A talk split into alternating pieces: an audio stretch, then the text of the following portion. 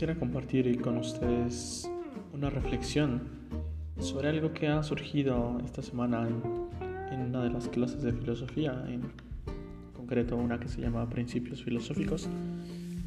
Y es una idea que, que se me ha venido a la mente y bueno, quería compartir con ustedes esto.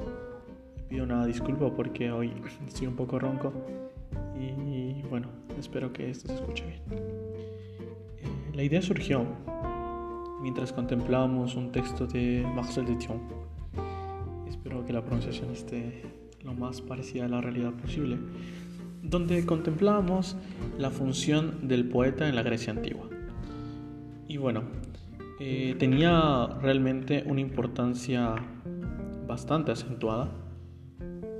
Para la cultura griega el poeta, de cara a los dioses, era, era un mensajero que pregonaba sus mitos, que pregonaba los orígenes.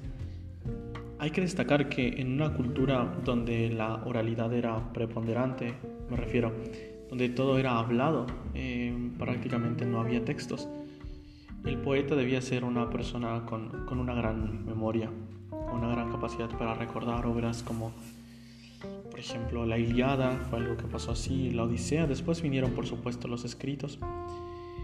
Y de cara, sin embargo, a los hombres, posteriormente, eh, llegó a convertirse en algo totalmente distinto. Mientras para los dioses era un mensajero que inspirado por, las musas, ¿no? Eh, era, era alguien que simplemente transmitía algo. De cara a los hombres se convirtió prácticamente en un juez. Un juez que, que dictaba quién debía ser recordado y quién no. Y de hecho eh, se ofrecían sacrificios a las musas antes de algún evento para que los poetas precisamente pregonasen eh, pues las hazañas de los hombres, ¿no?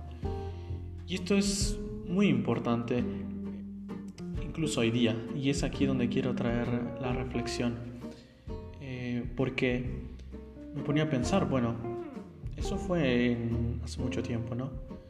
Pero ¿quién es el poeta hoy? ¿O quiénes son los poetas hoy? Por supuesto que hay todavía gente que se dedica a la literatura, pero no me refiero a ese sentido, me refiero a quién es el juez que dicta hoy lo que debe ser recordado y lo que debe ser olvidado. Y sin duda alguna, llegaba a la conclusión de que precisamente en este tiempo ¿no? en, que el mundo pues tiene esta situación, eh, esta crisis sanitaria, ahora más que nunca es cuando estamos sumergidos en las redes sociales. Y yo creo que en ningún otro tiempo consumimos más contenido que justo ahora. Y es precisamente, en mi opinión por supuesto, las redes sociales las que intentan dictar que debe ser recordado que debe ser olvidado. Y, también hoy día se ofrecen sacrificios a las musas. Es decir, siempre se busca tener esa apariencia, se busca eh, tener más, pues, más seguidores, se, se busca tener realmente una imagen de cara a la sociedad. ¿Por qué? Porque claro, si no me ven, pues de alguna manera no existo y caigo en el olvido. Y precisamente el olvido era lo peor que le podía pasar a alguien en, la cultura griega, ¿no? que fuese olvidado sus hechos, sus hazañas, todo ello.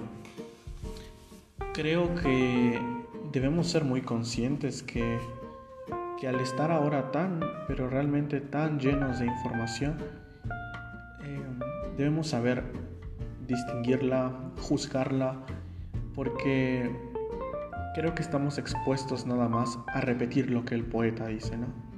Entiéndase por el poeta, internet, opiniones, comerciales, todo, ¿no? En general.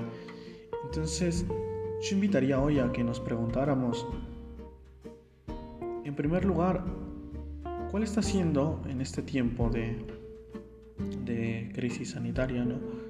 Mi principal canal de comunicación es el texto, eh, mensajes, es precisamente el habla, ¿Cuánto hablo con los que me rodean?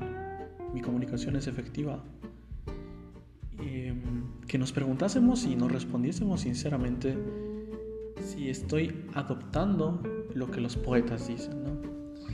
Si simplemente digo, ok, este, recibo una opinión y la repito. Si soy simplemente ahora un instrumento en manos de, de lo que nos rodea, o si realmente estoy juzgando. Creo que es un momento para detenernos, eh, hacer cinco minutos precisamente, y preguntarnos acerca de los hábitos que tenemos de cara a esto, ¿no? Eh, la perfección del hombre siempre mm, va en la mejora de sus acciones, de sus hábitos y de esa manera, si revisamos nuestros hábitos, nuestras costumbres, podemos crear precisamente esa segunda naturaleza, ¿no? A base de la repetición de actos.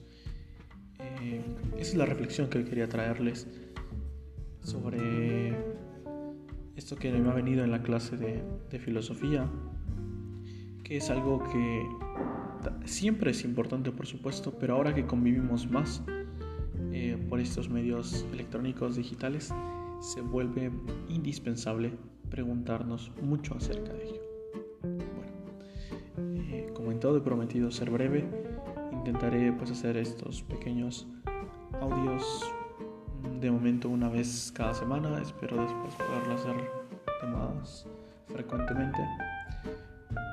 Y bueno, eh, no siendo más por hoy, eh, agradezco su, su atención y que tengan un excelente día.